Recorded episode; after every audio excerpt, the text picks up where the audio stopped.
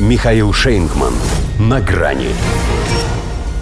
Свинтил от винта. Байден отказал Украине в истребителях F-16. Здравствуйте. На грани. Еще толком не выйдя из танковой лихорадки, Запад, не снижая оборотов без перерыва на обед, приступил ко второй, авиационной части марлезонского балета, где гусеницы превращаются в бабочек – нет у них такого лидера, у которого не спросили бы о его готовности снабжать Киев истребителями. Когда поинтересовались у Олафа Шольца, с ним едва не случилась истерика. Сорвался на крик, полагая, что так убедительнее прозвучат его байки о каком-то рациональном взвешивании. Хотя чего так переживать, если он этот свой рационализм уже кинул коту-леопарду под хвост. А нервничает, потому что знает, если прикажут, он и под крылом самолета о том же споет.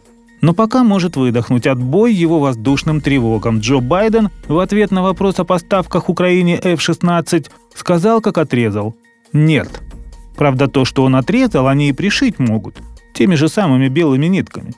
Во-первых, паркетный белодомовский контр-адмирал Кирби уже объяснил CNN, что причина отказа не в нежелании повышать уровень эскалации до небес, а всего лишь в загруженности маршрута.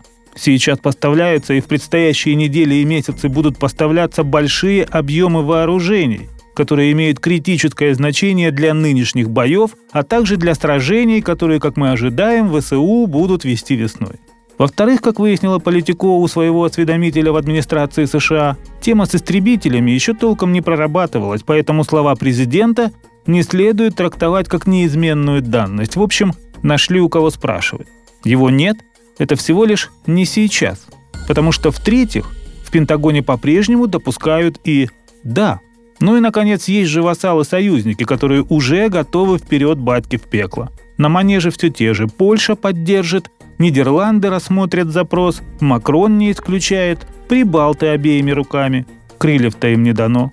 Иначе говоря, все по накатанной. Инициатива снизу и пошло-поехало. А то, что Байден в отказ, так у него при переходе на следующий уровень конфронтации отрицание – это первое дело. Дезинформацию, опять же, еще никто не отменял. Противника надо ввести в заблуждение, чтобы он своими успехами на поле боя сам создал условия, при которых в Вашингтоне могли бы сказать, что, мол, да, были против поставок новых видов вооружения, но обстоятельства изменились. Схема-то рабочая, на танках проверенная. С истребителями, правда, будет посложнее – Хотя бы потому, что все украинские аэродромы уже пристреляны, не говоря о том, что они в мирное время не приспособлены под западные образцы. Вылет же на боевые задания с территории соседних государств, а не исключается и такой маневр, превратит их в законную цель. Ибо есть только один тип самолетов, которые мы, если нас хорошо попросят, пропустим беспрепятственно. Военно-транспортные порожники. Вот только укронацистам не стоит на них сильно рассчитывать. Как показал афганский опыт, уж очень у них шасси скользкие. До свидания. На грани с Михаилом Шейнгманом.